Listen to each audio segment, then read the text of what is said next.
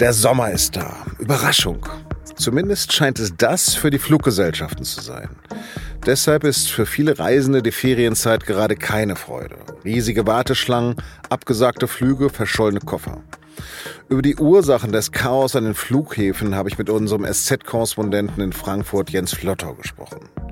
Sie hören auf dem Punkt den Nachrichtenpodcast der Süddeutschen Zeitung. Am Mikro ist Lars Langenau. Herzlich willkommen. Ende Juni, da habe ich eine ungewöhnliche Mail bekommen.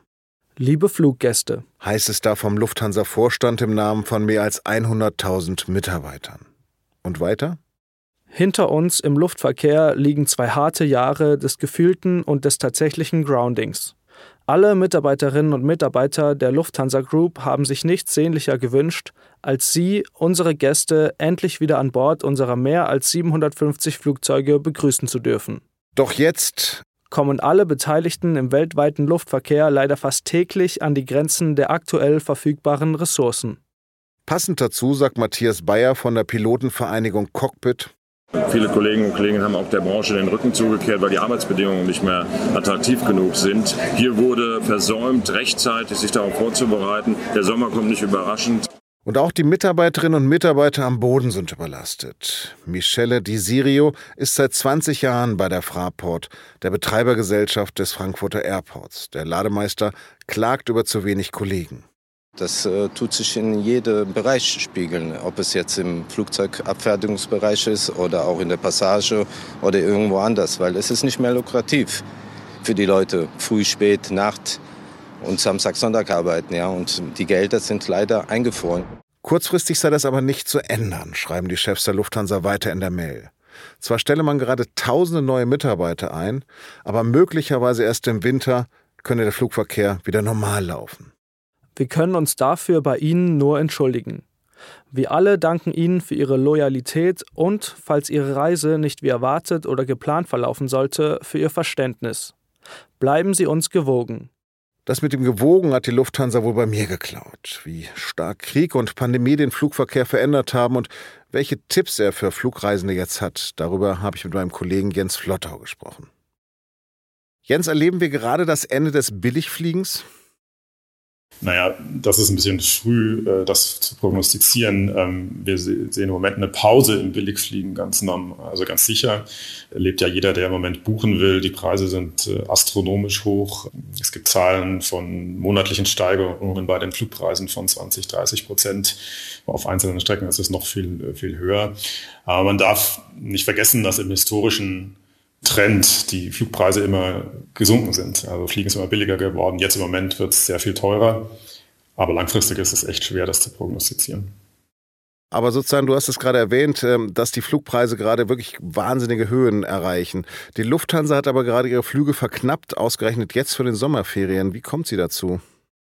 Naja, die, die Lufthansa hat einfach äh, das Problem, dass sie mehr Flüge verkauft hat, als sie leisten kann, als sie darstellen kann. Es fehlen an allen Ecken und Enden Mitarbeiter.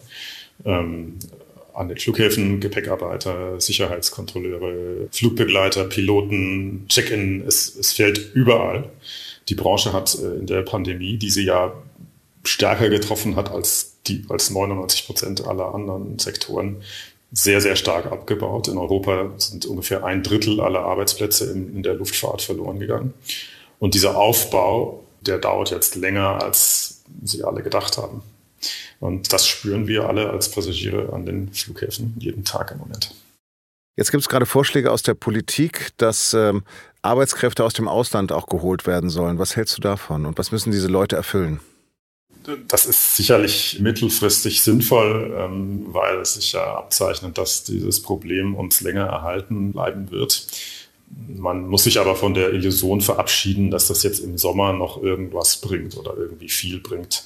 So Sicherheitskontrolleure an den Flughäfen müssen ja erstmal angelernt werden ähm, und sie müssen dann auch noch eine Sicherheitsüberprüfung durchlaufen. Das Gleiche gilt auch für die meisten anderen Jobs an Flughäfen.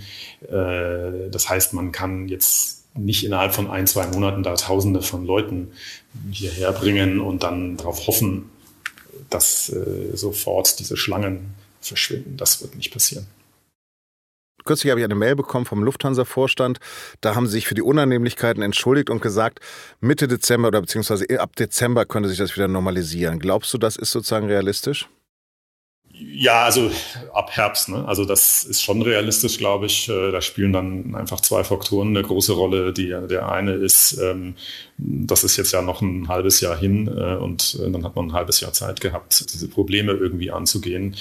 Andererseits spielt dann auch die Saisonalität eine große Rolle. Der Verkehr ist einfach im Sommer viel, viel größer. Es wird viel mehr geflogen im Sommer als im Winter.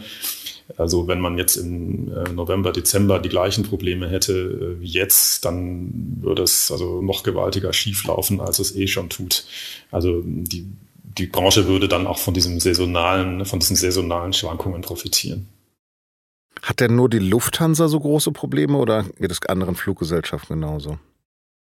Ja, also das ist, das ist wirklich ein wichtiger Punkt. Es geht überhaupt nicht nur der Lufthansa so. Also man muss mal festhalten, die Lufthansa hat gravierende Fehler gemacht in der Planung. Das steht außer Frage. Die haben äh, viel zu viel abgebaut und auch dann noch Freiwilligenprogramme, Abfindungen und sowas angeboten, als sich schon abgezeichnet hat, dass es äh, rapide wieder bergauf gehen würde. Aber grundsätzlich gibt es diese gleichen Probleme überall, fast überall auf der Welt, definitiv überall in Europa, in leicht abgeschwächter Form in Nordamerika auch, aber es gibt auch in den USA, in Kanada Flughäfen, auf denen es katastrophal zugeht hier in Europa, ähm, wenn man sich die Bilder aus Amsterdam anschaut, äh, die Zelte, die vor den Terminals aufgebaut werden, um die äh, Warteschlangen zu ähm, sozusagen vor Regen zu schützen, die Leute, falls es mal regnet. Das sind absurde Zustände. Was kann man den Fluggästen denn dann empfehlen? Tja, das ist ähm, echt eine schwierige Sache. Also ich würde empfehlen, soweit es irgendwie geht, kein Gepäck einzuchecken, einfach weil es sozusagen schon mal einen Prozessschritt wegnimmt am Flughafen und muss das Gepäck nicht abgeben. Es kann auch dann auch, wenn man, wenn man keins äh, abgibt, kann es auch nicht verloren gehen. Das ist ja ein großes Problem im Moment, dass sehr, sehr viele Koffer verloren gehen. Ich würde auf alle Fälle dazu raten, online einzuchecken. Dann hat man, muss man sich auch am Flughafen nicht äh, anstellen. Und man sollte definitiv viel, viel Zeit einplanen, wenn, wenn das irgendwie geht. Zwei, drei, wenn man es sich leisten kann, vier Stunden vorher am Flughafen sein, wenn es eine Reise ist, die absolut stattfinden muss. Ansonsten, wenn man die Wahl hat ähm, und jetzt noch entscheiden will, ob man im Sommer im Urlaub äh, das, das Flugzeug nutzt oder die Bahn oder das Auto, dann würde ich äh, dazu raten, wenn man auf Nummer sicher gehen will und die Nerven schonen will, dann vielleicht die Bahn oder das Auto zu nehmen. Man darf aber jetzt bei aller Aufregung nicht vergessen, dass natürlich die weit überwiegende Zahl von Flügen stattfindet. Äh, viele, viele verspätet, aber sie finden statt. Und dass die Zahl der Ausfälle ist, wenn man das Gesamtvolumen ansieht, dann doch ähm, ja, deutlich unter 10 Prozent ist. Wir haben jetzt über diese zwei Jahre Stillstand, über Corona letztendlich gesprochen. Aber welche Bedeutung hat denn der Ukraine-Krieg für den Luftverkehr? Ja, also bei der Ukraine gibt es zwei Aspekte. Das eine sind operationelle Probleme, die sich einfach dadurch ergeben, dass äh, ja auch äh, im Zuge der Sanktionen der russische Luftraum für äh, die Fluggesellschaften geschlossen ist und damit riesige Umwege auf dem Weg nach Asien nötig sind.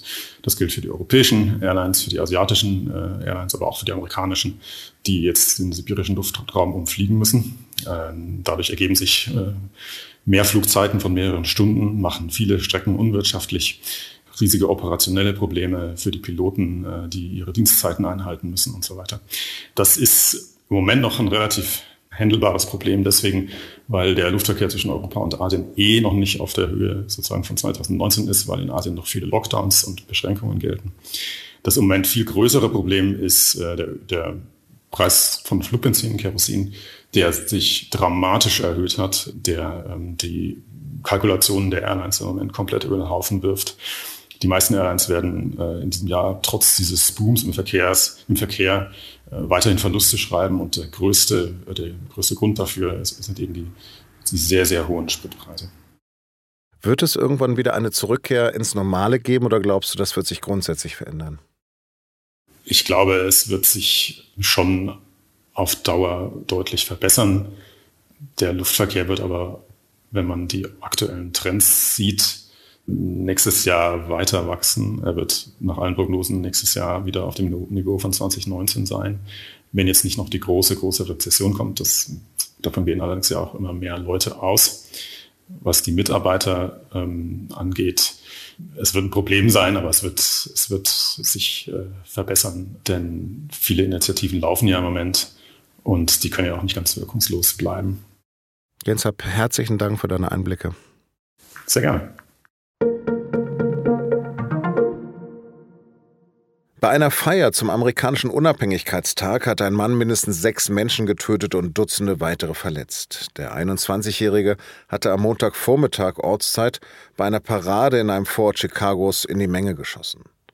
Nach stundenlanger Fahndung nahm die örtliche Polizei den mutmaßlichen Schützen am Montagabend fest. Italien hat in großen Teilen des Nordens den Notstand ausgerufen. So kann die Regierung in Rom einfacher Gelder und Hilfsmittel für Maßnahmen gegen die anhaltende Rekorddürre freimachen. Wegen Hitze und Trockenheit ist das Wasser in Italien teilweise so knapp wie seit 70 Jahren nicht mehr. Der Notstand gilt bis Ende des Jahres in fünf Regionen wie zum Beispiel Venetien, der Lombardei oder den Piemont. In Verona dürfen die Menschen tagsüber kein Trinkwasser mehr benutzen, um ihre Autos zu waschen oder ihre Pools zu füllen.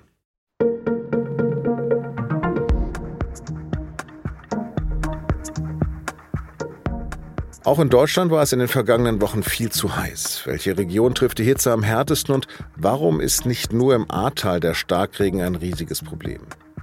Die wichtigsten Daten aus ganz Deutschland haben meine Kolleginnen und Kollegen anschaulich in der SZ vom Mittwoch aufbereitet. Mit einem Digitalabo können Sie das bereits heute ab 19 Uhr lesen. Redaktionsschluss für Auf dem Punkt war 16 Uhr. Produziert hat die Sendung Benjamin Markthaler. Vielen Dank fürs Zuhören und bleiben Sie nicht nur der Lufthansa, sondern auch uns gewogen.